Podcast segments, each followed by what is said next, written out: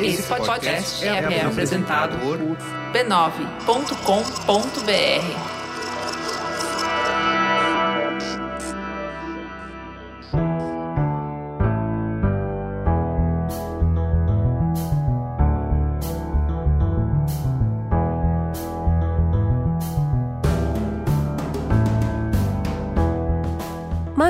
Mamileiros e mamiletes, entrem e fiquem à vontade no nosso espaço de diálogo de peito aberto. Eu sou a Cris Bartz. Eu sou a Juva Lauer e esse é o Mamilos, o podcast que sai do raso articulando conversas onde o debate está interditado. O papo de hoje é um tema que a gente já queria falar há bastante tempo. Com tantas mudanças, o que significa amadurecer hoje? O que esperar da vida depois dos 50 anos? Vem você também participar dessa conversa nas nossas redes sociais. No arroba mamilospod no Instagram, você vê a carinha das nossas convidadas e entra na roda de conversa. É mais legal quando a gente fala juntos. Vem!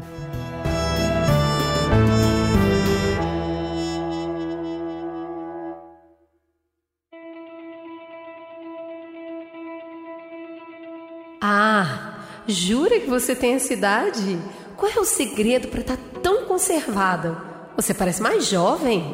Desculpa te perguntar, mas quantos anos você tem? Que bonita. Nossa, não entrega a idade. É uma coroa enxuta, hein? Pera, você vai sair com essa roupa? Mas mulher, você não tem mais idade para isso, que loucura. Mentira, namorado novo? Nessa idade? E eu que achei que você já tinha passado dessa fase?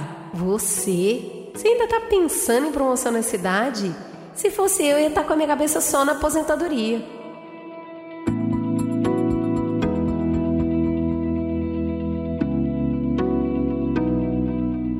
Essas e outras tantas frases parecem inofensivas, porque elas são repetidas meio no automático, sem a gente refletir bem nos valores que elas expressam e no peso que elas carregam. São expressões que revelam um tipo de preconceito muito velado, ainda pouco discutido.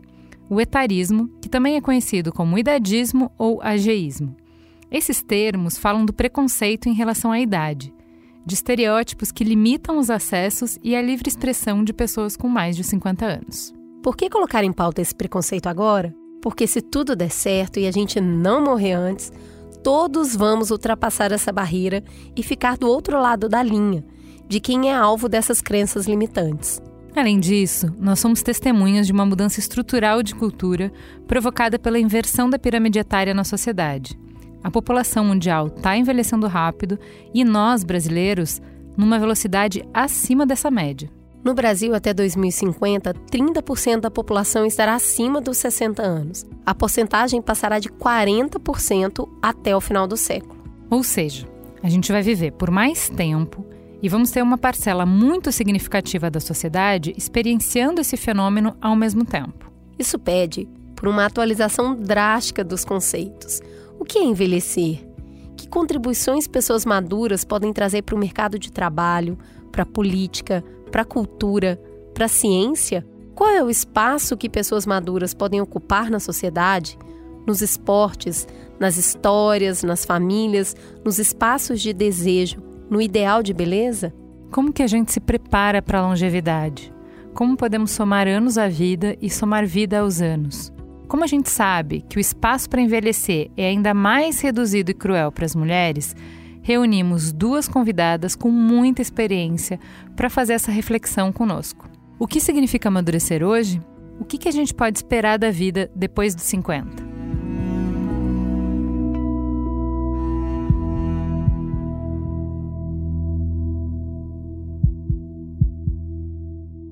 Vamos começar então apresentando essa mesa que a gente trouxe. Essa mesa está super variada de idade, está uma beleza para trazer esse assunto.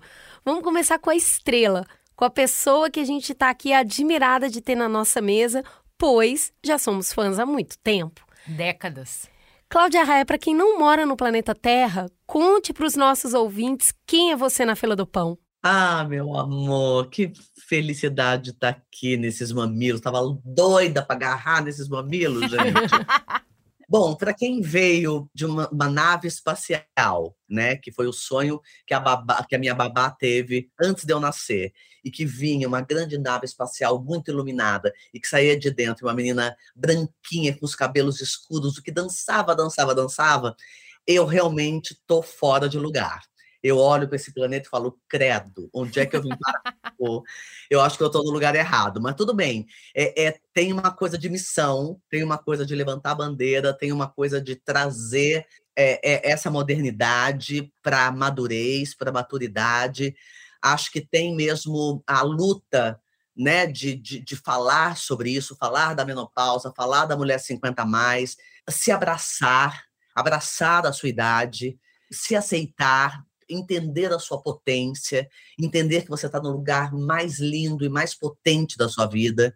Eu sempre digo que eu, com 55 anos, eu estou no começo do meu segundo ato, e que o segundo ato é sempre muito melhor do que o primeiro, porque o segundo ato, em todos os musicais e peças e tudo, é o momento em que se resolvem as histórias, é o momento em que se finalizam as histórias. Geralmente temos finais felizes, porque esse final feliz é a gente que escolhe, e eu sempre vou optar pelo final feliz. Ainda por cima tem um grande finale, então tem coisa abessa para ser vivida ainda, pelo menos metade da vida. Eu estou tranquila porque antes era 100 anos a idade que estavam se prevendo, né? agora já passou para 125, me deu um relaxamento, porque dá tempo de eu fazer tudo. Então, tá maravilhoso.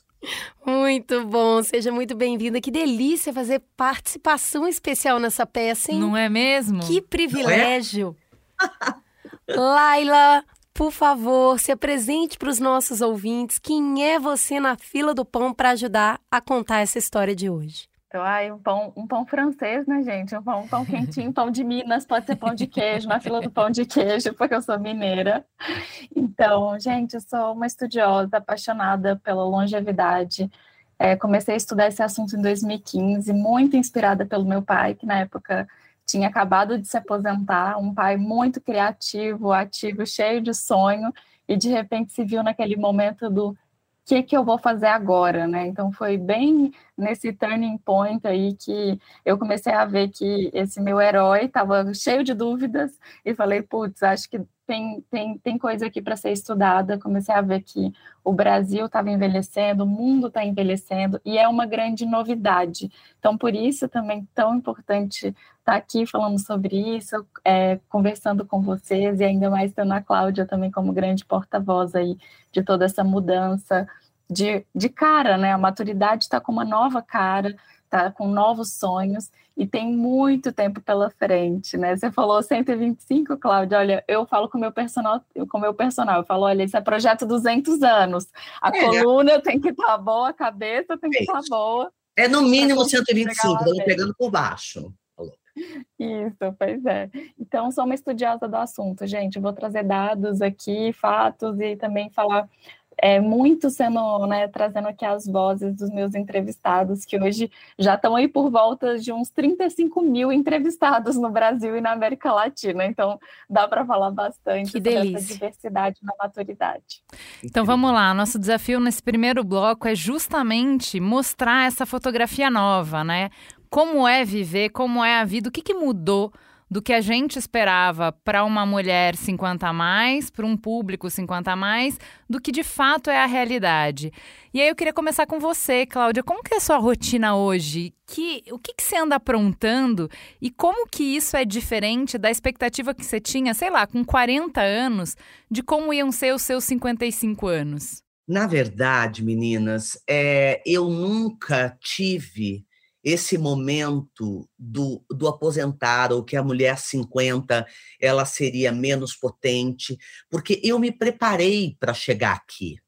Eu me lembro jovem, muito jovem mesmo, 20 anos, 18 anos, eu tirando a maquiagem, chegando 6 horas da manhã da balada, meio torta, e tirando a maquiagem, pensando, eu preciso tirar a maquiagem por um dia, eu vou estar tá mais madura, isso aqui vai me fazer mal. Eu não vou tomar esse sol porque o sol vai acabar com a minha pele quando eu for mais madura. Eu não vou botar silicone, que eu sou da geração do silicone, todo mundo botou uhum. silicone, só eu que não. E aí eu pensava nisso, então eu me preparei para esse caminho. Né? E, e essa mulher, com essa nova fotografia, na verdade, ela não é conhecida de ninguém, nem dos médicos porque vocês podem ficar atentas a uma coisa: a gente é preparada para tudo na vida. A gente é preparada para a puberdade, para menstruar, para ter filho, para amamentar, ninguém te prepara para a menopausa. Ninguém fala da menopausa com você. Ninguém fala sobre esse assunto. Menopausa é um tabu, é uma vergonha. Se você tem um fogacho no meio do, de uma reunião, de uma coisa pronta, aí é lá, aquela ali está fadada ao fracasso. Isso aí é fogacho, amor, é menopausa, acabou para ela. E, é, e a gente esconde, e a gente finge não estar na menopausa. Quando eu comecei a sentir isso na própria pele, que a menopausa chegou para mim e que ninguém falava disso, eu chegava para os meus médicos, gente, o que está acontecendo? É, é, é, como é que eu lido com tudo isso? Me, me, me digam, Cláudia, é assim? Eu falei, não, é assim não, eu não vou passar metade da minha vida seca, tendo dor em relação sexual, que não é o que eu tenho normalmente, mas é o que a maioria das mulheres tem, ou jogando o meu marido para fora do, da janela quando me dá um fogacho, entendeu? Com humor, que cada hora eu tô de um jeito. Não, eu quero saber, Cláudia, a gente está aprendendo a viver com essa nova mulher de 50, nem a gente sabe, porque nos livros, na verdade, está escrito uma outra medicina. Então a gente está aprendendo a, a entender o que é essa mulher com vocês. Eu disse, ok, então se a gente está ensinando para vocês, tudo isso que vocês sabem está tudo errado porque não é mais assim. Tá, não é mais assim. A gente está no auge da nossa potência, a gente está no auge da nossa energia, a gente está com um corpo lindo, a gente tá, tem, tem opções sim para a gente fazer uma intervenção cirúrgica ou uma coisa no dermatologista. Quem quiser, quem não quiser também vai ficar bem maravilhosona. E acabou, amor. É isso que a gente vai fazer da vida, porque a gente quer viver, quer viver bem, quer viver feliz, quer viver alegre e quer viver se sentindo bonita, porque nós estamos na melhor fase da vida. Então ninguém vai dizer o contrário para a gente. Você quer mudar de profissão? Pode. Quer mudar de marido, um casamento que já está falido? Pode. Quer abrir um negócio completamente diferente do que você fez até agora? Pode. Quer ter um filho? Pode. Porque pode. Então, então eh, o que, que não pode? Porque isso é limitador, sim. Porque isso faz parte do machismo estrutural. Por que, que os homens sempre optam pelas mais novinhas depois que a mulher dele chegou numa certa idade. Porque essa mulher não questiona, essa mulher não pergunta, essa mulher não tem repertório para indagar, ela não incomoda. Agora, a mulher mais madura, ela tem esse repertório. E ela não aceita, ela não engole. Ela tem o dinheiro dela, ela tem a profissão dela. Então, essa mulher potente não necessariamente serve mais para o homem. Então, o que, que o homem faz? Ele descarta. Você não serve. Você não, não procria mais. Você não ovula mais. Se você não ovula, você não existe. E aí, a gente acreditou nesse discurso a vida inteira de que a gente não, igual seu pai, não serve para mais nada. E agora? O que, que eu vou fazer? Eu estou no auge da minha criatividade, mas ninguém me dá uma oportunidade de trabalho. O mercado de trabalho não existe para mim mesmo existindo a economia prateada, que, que é 30% do consumo. O que, que é 30% do consumo? 30% do consumo das mulheres de 50 a mais, porque essas mulheres têm dinheiro. Essas mulheres têm o poder de compra, a decisão de compra. Como é que o mercado publicitário não enxerga isso? Não é possível. Não, São... peraí. Segura um pouquinho, Cláudia. Ô, Laila, eu tô achando a Cláudia muito querosa mas quer isso, mas quer aquilo, mas quer aquilo outro. Quero é muito. a Cláudia? Ou isso é uma perspectiva nova que a gente tem dessa geração que está ensinando para todo mundo? O mundo ainda é dos jovens, porque o discurso da Cláudia não está muito jovem, assim, eu quero isso, eu quero aquilo.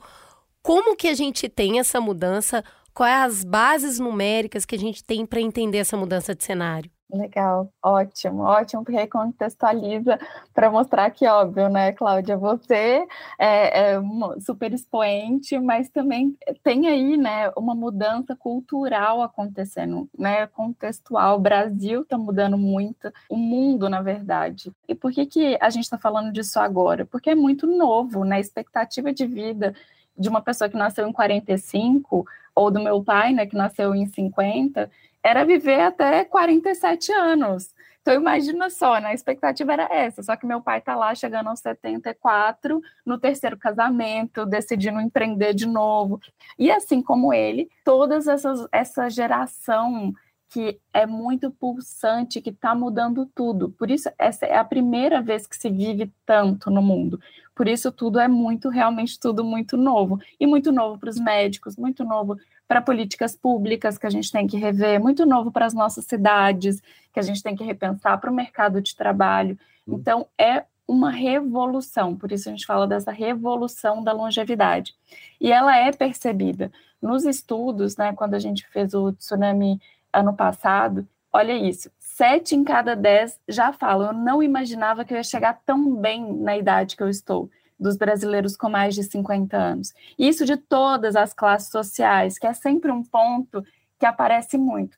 Ah, você está falando isso, que você está bem, que você está cheio de planos, porque você tem dinheiro. É claro que a gente tem que trazer a interseccionalidade para a pauta, né? principalmente quando a gente, a gente ainda vai falar né, do, do etarismo, esse preconceito etário acaba sendo maior, o duplo preconceito, quando a gente começa a trazer os recortes de gênero, de raça, né, de, de situação financeira, mas de modo geral, a galera se sente muito bem. E olha esse dado do ano passado: três em cada dez brasileiros, 50 mais, no meio da crise, no meio né, de tudo que está acontecendo no nosso país, falam que tem certeza que vão viver mais de 100 anos. Então, esse shift cultural e de sonho, de vontades e econômico muda tudo. Quando a gente vai para a pauta né, que a Cláudia estava trazendo de menopausa, em 1962, a idade média da menopausa era 57 anos. E a expectativa de vida desse mesmo ano, 59. Então, imagina só, era pouco estudado, talvez nos livros de medicina, tinha, sei lá, três páginas sobre o assunto, porque era do, eram dois anos, né, se a gente fosse pegar a média. Só que em 2022, a idade média da menopausa assim, caiu para 51, a gente pode falar um pouco disso, e a gente vive, as, as mulheres, a, a, expectativa de vida média das mulheres é 83 anos.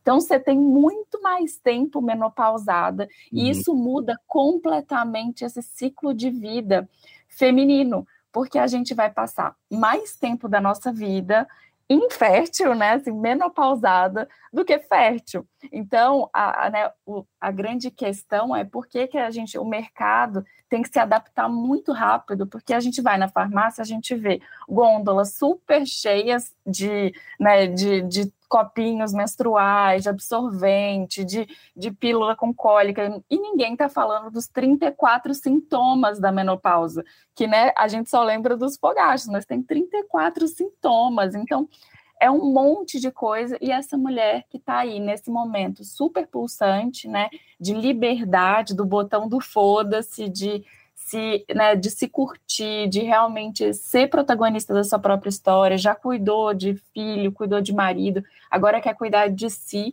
e aí vai, ficam às vezes um ano e meio sem saber o que está acontecendo com ela, porque ninguém contou que aquilo é a menopausa, né? E que todo mundo, né, vai passar por isso. Todas as mulheres vão passar por isso. Então, realmente a gente tem que ajustar alguns ponteiros para acolher essa nova maturidade e que, na verdade, quem está fazendo a grande revolução são elas, né? Então, eu gosto de falar, as, as grandes protagonistas da maturidade são as mulheres que desde sempre lutaram, né, pelos seus direitos, né, desde a época de planejamento familiar com a pílula, de trabalhar, de sair de casa, e que agora também, na maturidade, não ia ser diferente. É a geração que está quebrando todos os tabus, quebrando todos os rótulos, e que a minha geração só vai ganhar, né, de presente aí, é toda aí. essa luta. Como sempre, as pioneiras liderando. vão abrindo as clareiras, né? É, a gente Desmatando. Pé na porta e vocês vêm atrás. É isso. Ô, Cláudia, a gente acabou de gravar um programa sobre o último filme da Emma Thompson, o Boa Sorte Léo Grande. Não sei se você assistiu.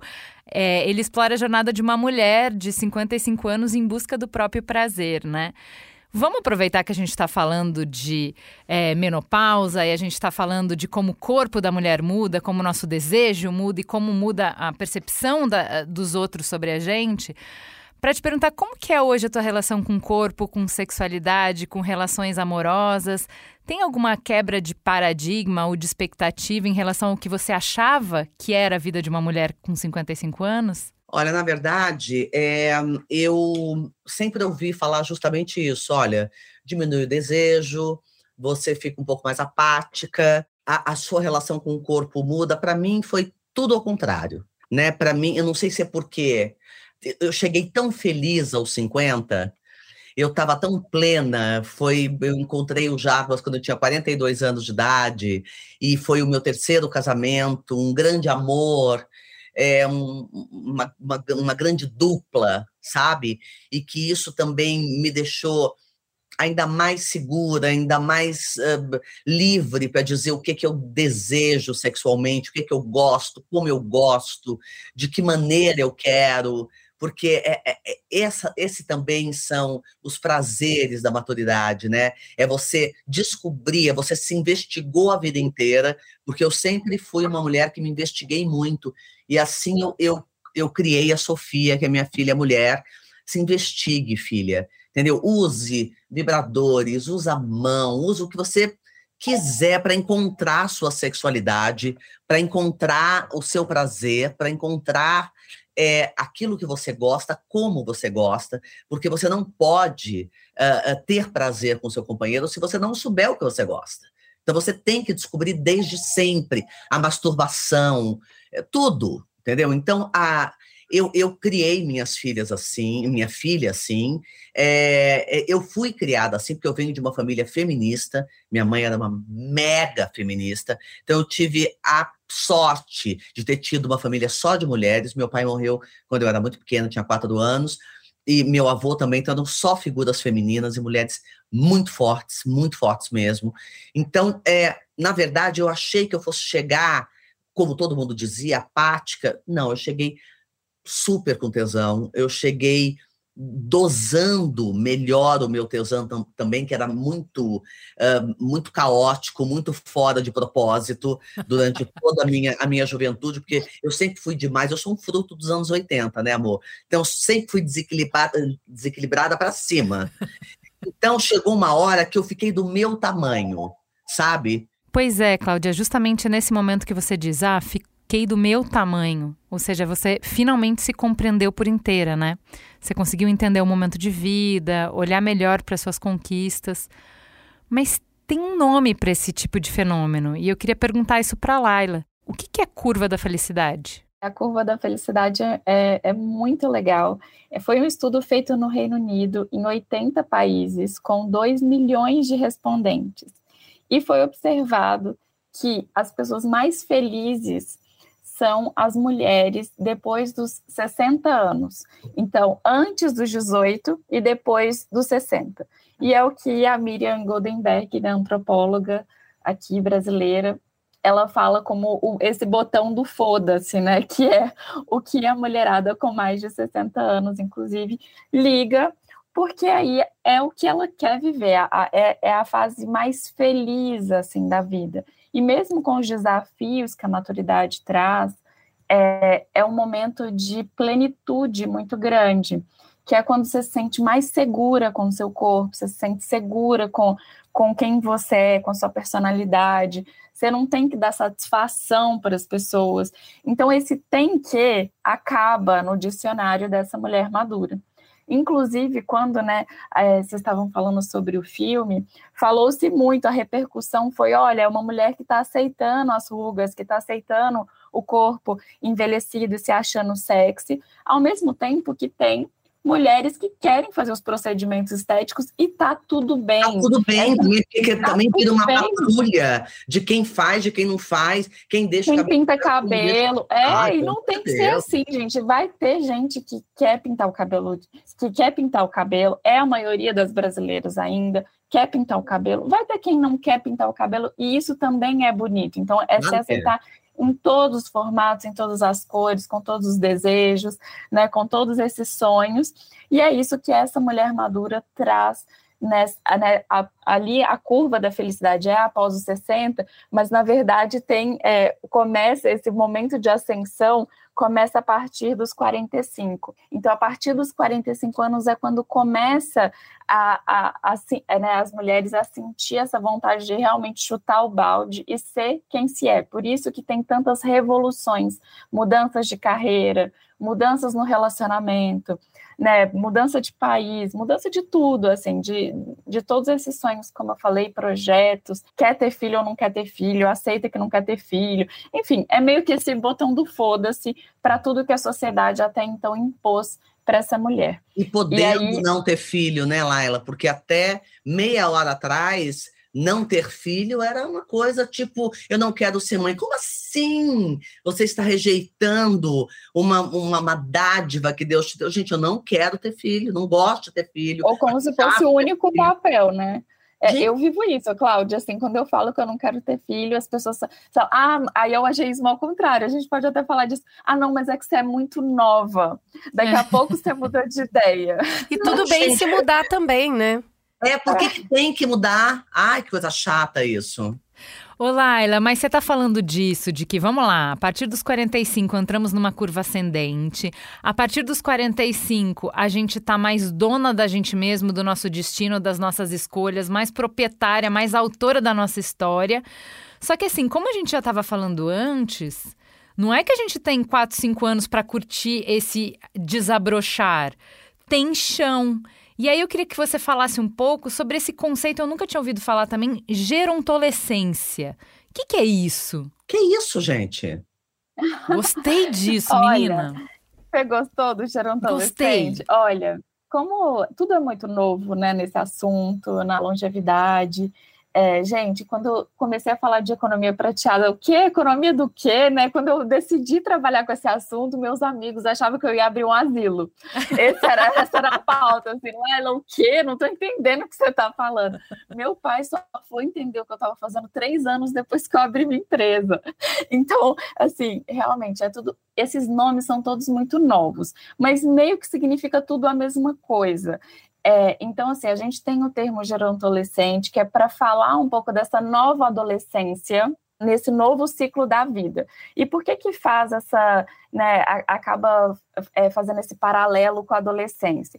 Porque é um momento de novas descobertas. Então, esse momento de reflexão, de ponto de virada, é o momento que, que você reflete seu papel no mundo, quem você é, o que você quer para os próximos anos. Sabe aquela, aquela neura assim, que tem também no quando você fala, ah, o que, que eu vou fazer da vida com 18 anos, o que, que eu vou fazer da faculdade, eu tenho que saber, porque senão eu vou morar debaixo da ponte. então, é meio. Acontece esse processo aí nessa nova fase de gerontolescência. Tem gente, tem já alguns estudiosos que estão usando o termo middle sense, ainda em inglês, que é para falar um pouco dessa adolescência na meia idade. Eu gosto mais porque o geronto ainda traz muita percepção de geriatria, gerontologia, é, ainda traz esse conceito da, né, da fase mais madura, da velhice, e que ainda é muito carregada de estereótipo. Mas aí, junto com isso, tem o ageless, né, que é o sem idade, uhum. o ageful, que é o com idade, com plena idade. Então uhum. a gente começa a trazer todos esses termos que, na verdade, todos significam a mesma coisa. É essa nova maturidade, é um então, novo verdade, o, diferente o, de tudo. Na verdade, esse, esse ageless, para mim, né, não é o sem idade negando a idade, é que a idade uhum. não me define. É só um número, a idade é só um número. É só um número, e ela não me define. Então, assim, é ageless porque não interessa a idade que eu tenho, na verdade. É, e eu, eu digo tranquilamente a minha idade, não é negando a idade, é simplesmente não me definindo. Né? É, é por isso que também não gosto do anti-aging, gosto do pro-aging. Ah, é pro-age, sim. Isso a gente já está vendo na, na, indústria Amor, né, eu, é, eu de beleza, cosméticos. Com todas as coisas que eu faço de skincare e tal, eu digo, eu não vou falar anti-aging mesmo, porque eh, primeiro é uma mentira, né? Você é. você está negando a sua idade. Não, é pró-aging, é a favor da idade. Né? É algo que me, me, traz o quê? Uma vitalidade, uma hidratação, uma, uma melhoria da minha pele, da qualidade da minha pele né? Agora, ah, vai diminuir as suas marcas? Não, gente, não vai, né? É, é, por melhor que o produto seja, o produto vai me fazer estar plena com 55 anos. Aí sim é bacana, porque aí eu estou procurando uma saúde dentro da minha idade, né? Uma beleza dentro da minha idade. E tem a beleza. Essa beleza existe. Essa beleza está aqui, ela acontece. Não é uma loucura da nossa cabeça. sabe? E quem não conseguir ver beleza nisso, ai, desculpa, amor, o seu dia também vai chegar. Então, acho melhor você se preparar. Agora, Cláudia, olha que interessante, né? Que a gente tem a, a geração da qual você faz, faz parte, até um pouco para além dela. A gente Uhum. tem uma geração que viveu o pós-Segunda Guerra Mundial. E também viveu uma revolução para a caída da, da ditadura. A gente está falando de uma geração que construiu muitas coisas e revolucionou muitas coisas. A música, revolucionou a arte, revolucionou a escrita e Pílula agora com sexo. revolucionou a, a pílula, né, para gerar essa independência.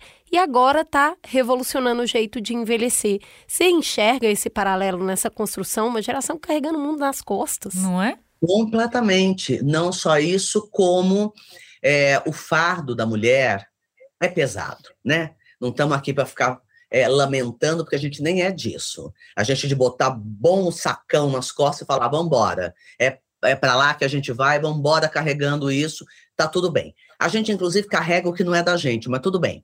É, aí, é, eu acho que o mais legal de tudo isso é não falar do peso, e sim falar do que a gente está conquistando. Então, é, é, é um olhar, né? Ou você vê o lado cheio ou vazio do copo. Você escolhe. Eu prefiro ver o lado cheio, me faz muito mais feliz, né? Porque o que me falta ainda, eu vou levando e uma hora eu vou ter. A minha empresária diz assim, Cláudia Raia, tudo não terás. Eu digo, só se for você, amor, porque eu terei. Eu terei. Então, tipo, é, eu vou ter, em alguma hora eu vou ter. Só Assim, senta e espera, amor. é, senta Observe. olhando, tá? Porque eu vou ter. Então, assim, vambora atrás daquilo que a gente ainda quer melhorar, que a gente quer adquirir, que a gente quer passar para as outras mulheres. E eu acho também que tem uma coisa fundamental, que é uma coisa que eu tenho falado muito agora que eu percebo. Nós fomos criadas para não gostar de outras mulheres. A gente foi criada, e isso foi embutido dentro da nossa cabeça, de que a mulher com mulher dá jacaré, que mulher trai mulher, que mulher não vale nada, que mulher vai passar a perna na outra e a rasteira na outra. Quem falou isso? Por que isso? Por que essa rivalidade construída desde sempre? Porque, na verdade, essa coisa de falar assim, ai, nós juntas somos mais fortes, somos. Então, a gente. Sororidade mesmo, eu acho que é a palavra.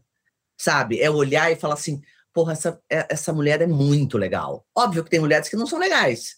Mas aí você tá- a gente está falando do- de todo mundo, né? Agora, eu vou estar a, a favor dela em primeiro lugar. Depois eu vejo se vale a pena ou não. Mas ela é mulher, ela é das minhas, ela é do meu grupo, ela, ela é da minha nave, entendeu? Então, assim, porque é, os problemas e o peso e o carregar é de todas nós. Isso não é individual, isso é coletivo, Então as Então- respostas também têm que ser coletivas, né? claro. Gente, vou encerrar o primeiro bloco. A gente vai tomar um ar, 30 segundinhos e já voltamos.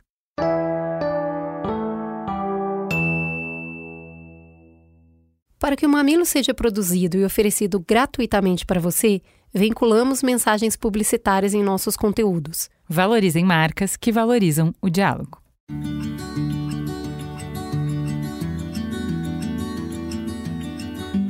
Esse episódio é um oferecimento Lancôme, uma marca referência mundial em produtos de beleza. A Lancôme nos convidou para falar de um tema polêmico, o preconceito contra pessoas em função da idade. Etarismo, né? Vivemos cercados por uma obsessão pela juventude que contamina nossa percepção do que é belo, desejável, interessante, saudável. Exatamente. Tá mais do que na hora de levantar essa bandeira pelo direito de amadurecer em paz. Claro, e a idade é sim uma oportunidade para novos começos. As mulheres estão começando uma nova carreira nessa idade, descobrindo outros prazeres, redefinindo prioridades. É importante que a gente aprenda a enxergar a beleza que existe nessa fase da vida também, né, Cris? E nada melhor do que se cuidar, cuidar da sua autoestima, entendendo que a idade é um número e não define ninguém. Nessa jornada, temos um grande aliado, o Serum Genifique de Lancôme, que te auxilia na rotina de cuidados para uma pele linda e bem cuidada. Ele é o pioneiro na ciência de microbioma, que ajuda no fortalecimento da pele com fórmula patenteada até 2030. Tudo isso promovendo beleza e saúde de dentro para fora. A sua textura é super leve e atende perfeitamente a todos os tipos de pele. É um match perfeito. Eu adoro a forma funcional como a Lancome sempre surpreende no cuidado com a pele. Tem produtos para todos os gostos e tipos de pele. Para encontrar o seu favorito, acesse o site da marca lancome.com.br.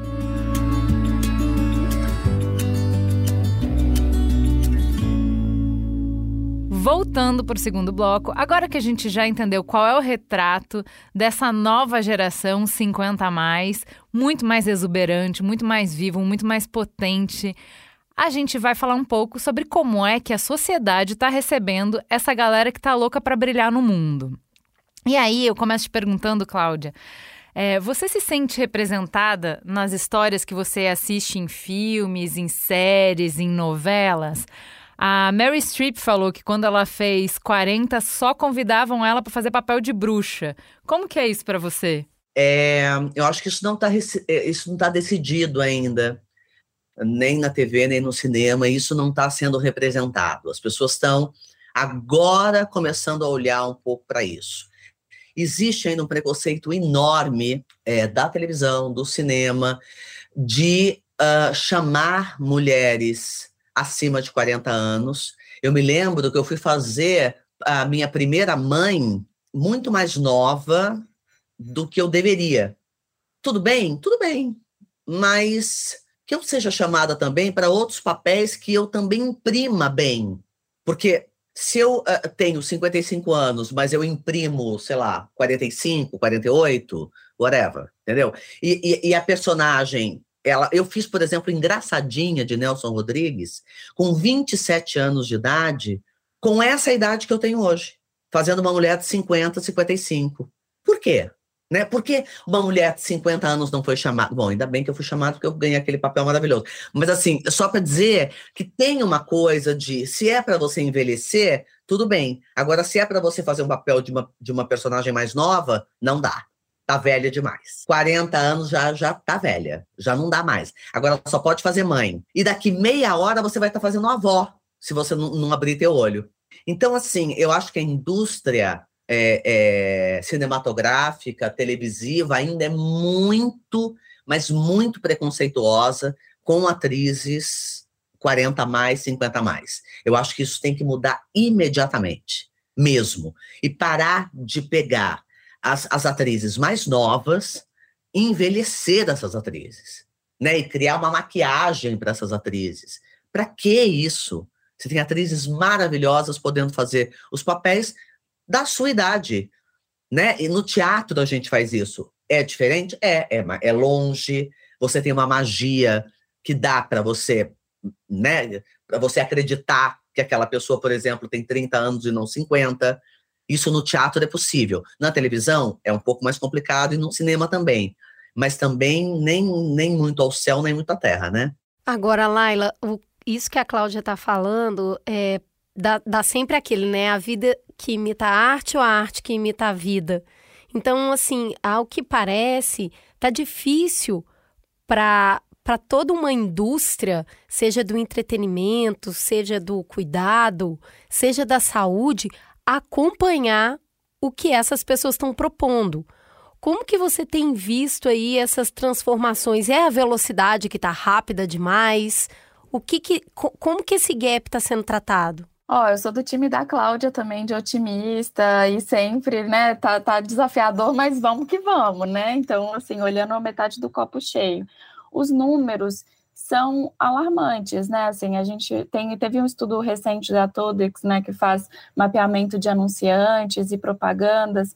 Assim, só 7% das propagandas é, do, de 2021 tinham algum representante maduro, mais velho, e sempre, assim, quase 90% das mulheres eram representadas, mulheres mais velhas, eram aquele estereótipo bem americano, né? Branquinho, magra, rica, de cabelo branco. O que não é a cara da brasileira madura, né? Então, aí tá representando, mas ainda de uma forma ainda muito Caricata. estereotipada. Não, e, de uma, é, e, e, ainda com pessoas com menos idade, para mostrar que a pele fica incrível. Ah, é isso o cosmético ama, né? A, a indústria é. né, de cosméticos fala assim: não, é uma menina de 30 anos, 25 anos, uma vez eu vi, né, fazendo de incontinência urinária, para falar sobre, né, sobre esse assunto para mulher na, na, na, menopausa. Então, ainda tem esses Agora, também tem, desculpa te, te interromper, mas por falar de incontinência urinária, que também é, eu até sou head de sororidade de, de uma marca, que é essa coisa de também desse problema, é uma coisa que dá em atleta, é o que dá Sim, em pós-parto, dá em pessoas jovens, e a gente tem na cabeça que incontinência urinária tem a ver só com a menopausa e só com a maturidade. Também é um mito, também é mentira. Então, é só para fazer só esse adendo, assim, só essa. Claro, não, isso é, é, real, né? Assim, gente, até eu tive alguns casos de incontinência urinária recentemente, porque eu comecei a fazer, eu tô fazendo luta agora, então. É, então, discurso, né? De repente, você vai, qualquer escapezinho, gente, é incontinência urinária. E também é um assunto que ainda é menos falado ainda, né? Menos que menopausa, a gente só vai entrando. Mas, mas sim, Você assim, sabe então, que é, é, tão muita. tabu esse negócio da incontinência urinária que eu nem sabia que as chances são super altas de ter depois que você tem um parto hum, Sim, vaginal. E, e assim, você, jovens. Não, e assim, você não espirra, porque você morre de medo de espirrar. É e é você isso. vai fazer xixi. Rir, rir. Imagina, você parar de dar gargalhada. Imagina. Por e isso. atletas jovens, meninas de 20 anos, 21 anos, com problemas sérios de incontinência urinária por excesso de esforço físico. Então, isso é uma coisa muito comum e ninguém fala disso. É, é louco, né? É, eu acho que, acho que quando vale a gente traz. Outro episódio. É, vale um outro episódio. É. Porque... Mas eu queria entrar um pouquinho mais no corpo envelhecer, Cláudia. Porque uhum. a gente está falando sobre toda essa potência, a gente está falando sobre uma expectativa de vida muito bonita e muito autônoma mas o corpo envelhece. E aí uhum. a gente tem é, algumas mulheres que estão, de, pessoas de maneira geral, dispostas a esconder é, ou a transformar esse corpo para que ele continue produzindo esse efeito impresso visualmente, sem ruga, sem cabelo mudar, porque a gente não está falando aqui só de cor, a gente está falando de um cabelo que perde colágeno também essas mudanças do corpo. E a gente tem um outro grupo que fala: se gostar, vai gostar assim de mim, eu não vou fazer nada. Mas tem uma questão que é o meio do caminho e como que é complexo trabalhar essas escolhas. Como você vê isso? Esse Bom. sim, eu vou envelhecer, eu vou ter ruga, aqui vai cair, ali não vai funcionar do mesmo jeito, e entender a, o limite do corpo bater com Bom, o limite do seu desejo? Em primeiro lugar, é, o desejo tem que estar muito bem equalizado, porque senão você vai ter frustração em cima de frustração. Né? O meu corpo, hoje de 55 anos, eu sou uma privilegiada porque sou bailarina e faço uma quantidade de atividade física enorme há muitos anos. Sou bailarina há 53 anos. Então, é, é outro nível de performance, que eu sou uma profissional disso. É diferente, tá? Não falando desta pessoa, desse tipo de performance. Estou falando de longevidade. Aonde entra a longevidade? Entra na saúde física, na atividade física, na alimentação, na quantidade de água que você ingere. Tudo isso significa um autocuidado com o corpo que eu acho que a mulher merece isso. Eu acho que a mulher merece esse autocuidado. Né? Ou não, ah, é assim, vai ficar assim. Tal. Não, é assim. Não, eu posso é, melhorar esta, esta, que na verdade reflete na estética, não é pela estética, é pela saúde e acaba refletindo na estética. A pele vai piorar, a pele uh, vai, vai enrugar? Vai. Mas eu tenho o que? Músculo. O que, que vai me segurar na longevidade? Músculo. Porque o que, que segura o esqueleto? Músculo. Então, é musculação, sim. Aí é chato. Foda-se. Tem que fazer. Tem que fazer, não tem plano B. Tá? Tem que tomar as proteínas todas, tem que tomar os colágenos todos, tem que usar, sim, os cremes. Tem uma linha da Lancôme incrível que saiu agora, que é o Genifique, que é uma coisa para os olhos, entendeu? Maravilhoso tem, tem esse, essa, é, essas ferramentas, vamos usar. Por que, que a gente não vai usar? Sabe? Então, posso melhorar isso, mas não é, é, é não é, não é criar, criar uma, um envelhecimento tardio. Não é isso. Se você tem, na verdade, uma vida saudável, você será mais longevo. E se você for mais longevo, você terá um envelhecimento tardio, sim, porque você come bem, porque você faz exercício físico, porque você se trata, porque você usa os cremes certos para o teu rosto, para o teu pescoço, para o teu olho, porque isto é saúde. Então, é, é, é isso que, que é a diferença. Tem gente que vai atrás de um corpo de 20 anos e de uma cara de 20 anos. Desculpa, amiga, não vai ter, não vai rolar. Nem com todas as plásticas, nem com todos os procedimentos, isso não vai rolar. E sabe o que vai acontecer? Você vai ficar uma pessoa errada, no corpo errado, porque aquele corpo não é seu. É de outra pessoa que foi colocado ali que vai durar 10 minutos, porque a sua pele é de 55 anos e você está caminhando para os 60. E tudo bem, e vamos viver da melhor maneira possível uh, para esse lugar, porque senão é se olhar no espelho e chorar todo dia. Uhum. Gente, eu não tenho mais esse corpo, meu peito já não é mais como era, minha bunda está caindo. Ok, vamos fazer o quê? O que a gente pode fazer por isso? Tratar o nosso corpo com saúde, usar as ferramentas que hoje a gente tem no mercado e não ficar, ah, então tá, deixa, deixa rolar, deixa rolar. Nessa idade é muito complicado, gente. Olá, Porque deixar rolar dá uma tristeza absoluta. Então, tem um, um, um, uma informação que eu vi é, nessas minhas pesquisas sobre essa questão que eu achei interessante, né?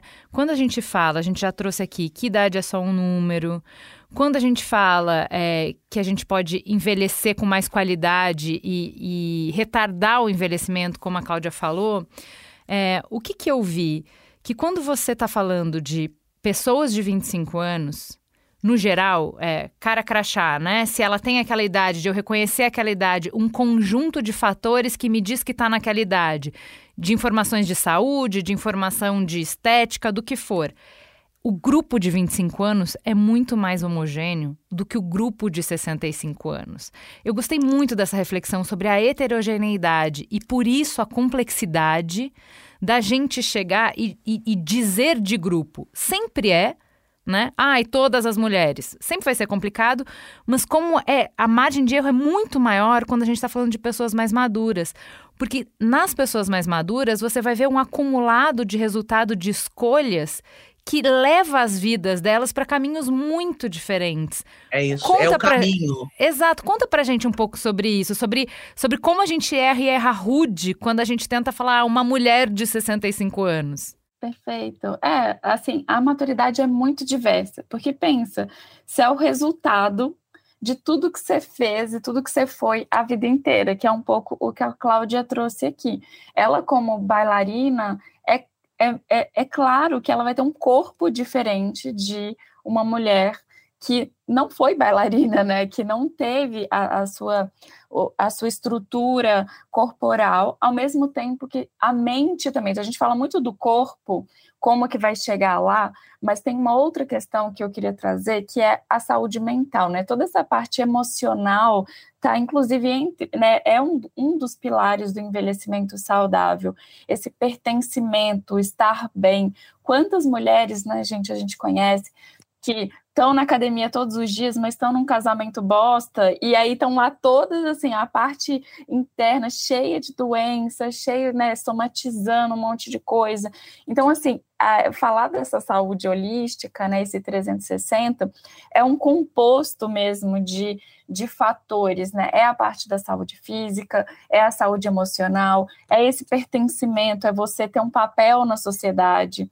Então, você sentir pertencente a um grupo, né, a um grupo social, seja ele né, do trabalho, é, essa coisa né, que foi muito falada do propósito, né? Então, assim, você ter um propósito, você ter planos, é um conjunto, ter a, a parte de segurança também, que é a questão financeira, como que você se organizou financeiramente para isso, mas acaba que quando a gente fala dessa massa, né, desse grupo dos maduros ou da maturidade no Brasil, acaba sendo mais difícil falar como grupo, no coletivo, porque realmente tem todas essas nuances. Então, hoje no Data 8, a gente trabalha assim: primeiro a parte etária, porque aí a gente vai ver realmente fisiologicamente quais são as necessidades, desafios, porque tem, né? A partir dos 35 você, tem, você gera menos colágeno, tem coisa de hormônio aí também acontecendo, que é, é mais ampla. A parte de gênero, que a gente falou bastante aqui, né? As mulheres é, envelhecem de uma forma geral melhor que os homens, então os homens têm outros desafios, a masculinidade é, é outra, né? Esse machismo, enfim, tem um monte de questão que os homens têm. Aí a gente vai para uma parte de capacidade, que é essa de estar tá bem mesmo, se tem doença, algum de doença crônica ou não, porque, de novo, né?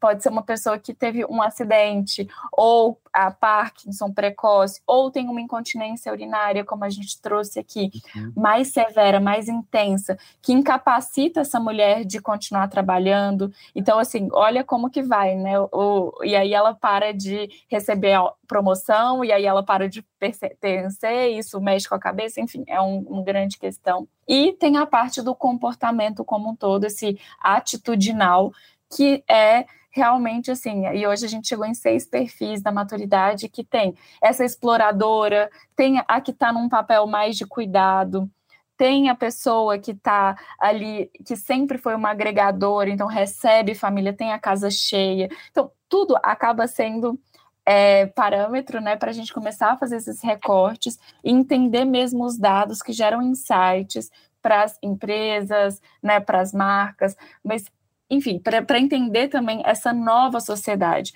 Por isso que falar de comportamento é, faz mais sentido, no, na minha percepção, do que pegar a idade, porque, de novo, como a Cláudia disse, é o ageless, né? Eu tenho uma sócia que tem, inclusive, beijo para ela, porque ela ama mamilos, e ama a Cláudia também. Então, uhum. ela tem 64 anos, e a gente gosta de falar dessa nossa relação intergeracional. A gente empreende juntas, e de verdade, a gente só foi entender que a gente era uma relação intergeracional quando falaram para a gente, quando nos convidaram para falar como que a gente lida uma com a outra. E assim, como? Normal, gente, dá bom dia, trabalha desde as seis da manhã até as dez da noite. Gente, olá, tem, eu nada. acho que isso que você está falando é tão importante para a gente poder falar um pouco do mercado de trabalho, onde as duas gerações, ou duas ou três gerações, podem trabalhar juntas e se unir.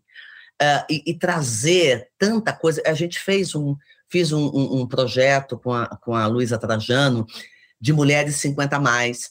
E ela abriu essa, essa história dentro da empresa dela de contratar mulheres 50 mais e oferecer né, cursos de computação e tudo, porque realmente é, a geração a gente fica correndo atrás, né, de, de tentar acompanhar vocês, porque a nossa geração ela é diferente, ela, ela é lenta nesse aspecto né? E vocês podem trazer para a gente essa velocidade, a gente, a experiência, uhum. o know-how.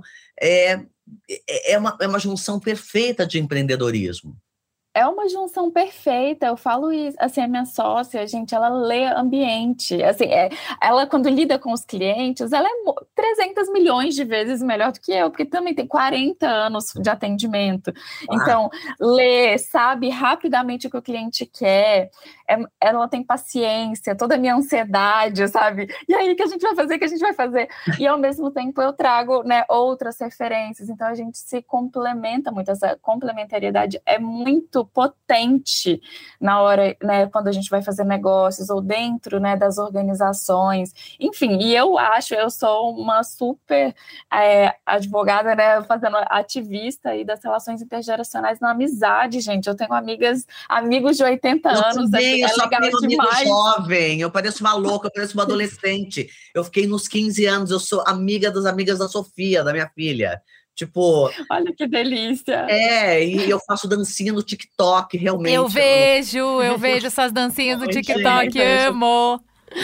Então, é, mas tem que me divertir, porque senão não vale a pena, entendeu? É, é para me divertir. Eu sempre digo: se, se eu vou rir e me divertir, eu faço. Senão, eu não faço. Então, é, é, é sobre isso, né? Na verdade. É, é sobre se, se curtir, se divertir. É muito gostoso quando a gente trata isso com leveza. Eu acho que aquele filme Estagiário com Robert De Niro traz um pouco dessas conversas é. que a gente está falando sobre como é possível complementar, mas isso ainda é difícil. Então, para encerrar, Laila, eu queria que a gente frisasse para entender os desafios que vêm pela frente, explicando o que é etarismo. Etarismo apareceu pela primeira vez com um estudioso americano de 1970, assim, em 1969 ele usou esse primeiro termo de etarismo, que é o preconceito contra a idade. A princípio ele usou preconceito contra a idade quando também para pessoas mais jovens, só que no nosso caso, como a gente vive numa sociedade que exalta a juventude, que acha que é só o jovem que é tecnológico, que é só o jovem que é inovador, que só o jovem que pode fazer a diferença, que pode gerar impacto, e que aí eu até estava estudando um pouco sobre isso, sobre essa construção também no nosso país, veio muito, gente, veio da década de 40, essa coisa do Brasil é o país do futuro, uhum. e que é jovem, e a garota de Ipanema, e toda essa construção dessa juventude pulsante, que acabou excluindo os mais velhos, como, ah, os mais velhos são frágeis, debilitados, eles não têm ideias novas, conservadores, eles não têm força, são conservadores, eles não têm ânimo para é, né, criar um novo negócio. Não têm então, as respostas para o futuro, né? Eles ficaram no passado, eles se agarram ao passado e eles não dão conta, eles não têm o que é preciso para nos levar para frente. Isso, e é, o, é, é totalmente o contrário, porque quem chega dos, dos, entrevistados, assim, gente, quem chega bem nessa fase é quem mais se adaptou. Então, essa adaptabilidade, essa flexibilidade de entender essa nova fase é o que realmente traz a felicidade. Mas, bom, mas trazendo aqui o, o ponto do etarismo, então, o etarismo é, são esses é, baias, né, esses estereótipos que ainda estão muito é, incrustados dentro da gente, assim, e como o etarismo é quase que a última barreira do, dos preconceitos, que a gente já falou do feminismo, fala bastante do racismo, agora tem se falado muito desse capacitismo também. O ageísmo, idadismo, etarismo, que também, de novo, é, é a mesma coisa, acaba, ele é, é, a, é a última grande onda. Então, ainda é muito sutil, por isso que é difícil a gente perceber ele está nas sutilezas das frases, né? Desde nossa, mas você está tão bem para a idade que você tem, ou fala nossa, você está tão bonita, você ainda está tão bonita, você ainda está tão bonita. Meu pai, ele odeia quando fala assim, nossa, pai, você está bonitão. Ele está assim, bonitão, mas por quê? Eu sou bonito, porque bonitão parece que você tá meio que esforço, sabe? Você tá meio que trazendo. Se esforçando, né? É condescendente, né? Pra falar que a pessoa tá, tá bem. E ao mesmo tempo com outras sutilezas, gente, que só um olhar atento mesmo que vai perceber que aquilo é idadismo.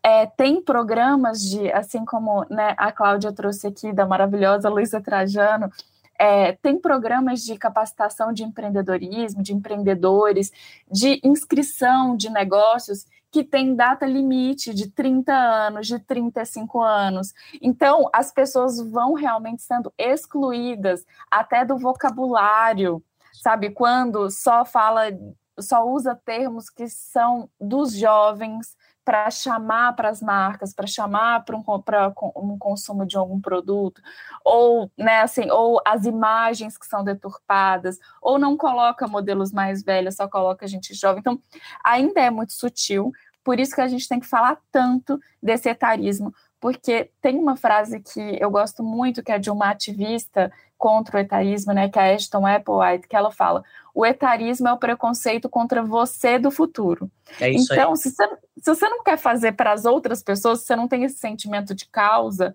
que pelo menos você lute por, por causa própria, né? Porque se tudo der certo, todo mundo vai envelhecer.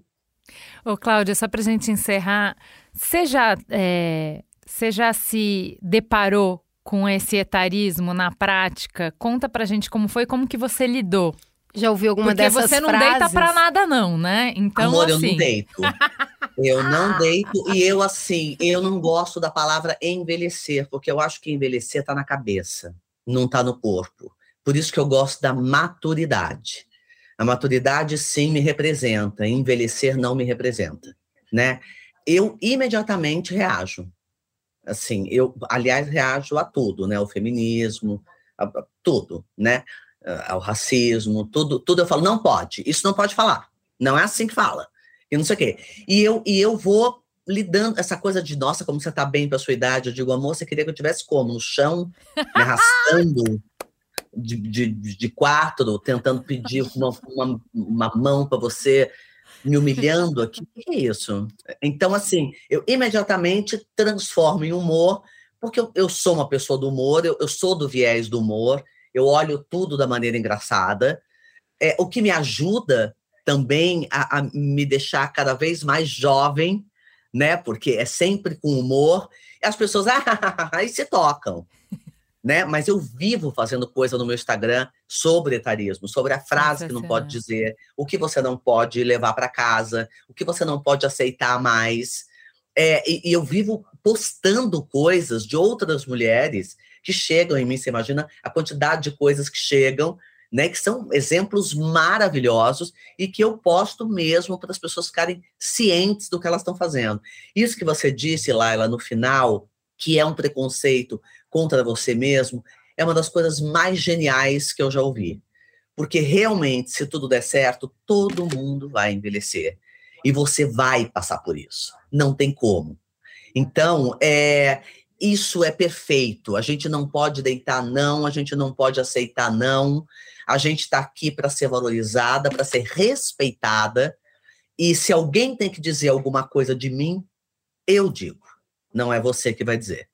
É muito dona da narrativa, né? Maravilhosa. Ô, Cláudia, Maravilhosa. só uma perguntinha aqui, só para encerrar. Mas me conta aí um pouquinho, do, um pouquinho do meu futuro à frente. A gente vai largando as pedras que não são nossas ao longo do caminho?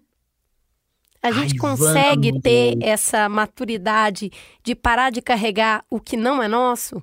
Me dá esse spoiler vamos. aí, por favor. Porque a gente descobre que a gente carrega um monte de mochila que a gente foi pegando pelo caminho e que não é nossa. E aí você diz, peraí, vamos colocar as coisas no lugar. Tem uma hora que dá um insight, que você fala, peraí, o que, que eu fiz até agora? O que, que eu adquiri até agora? Quem eu sou? Aonde eu preciso melhorar?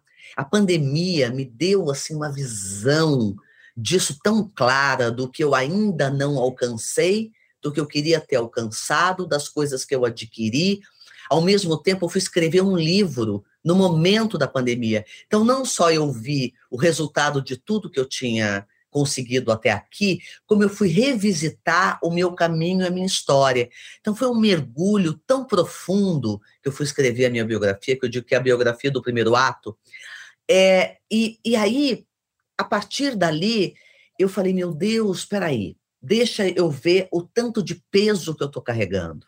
Essa mochila não é minha, eu vou devolver à pessoa que é dona dela isso aqui também não é meu, isso não é meu.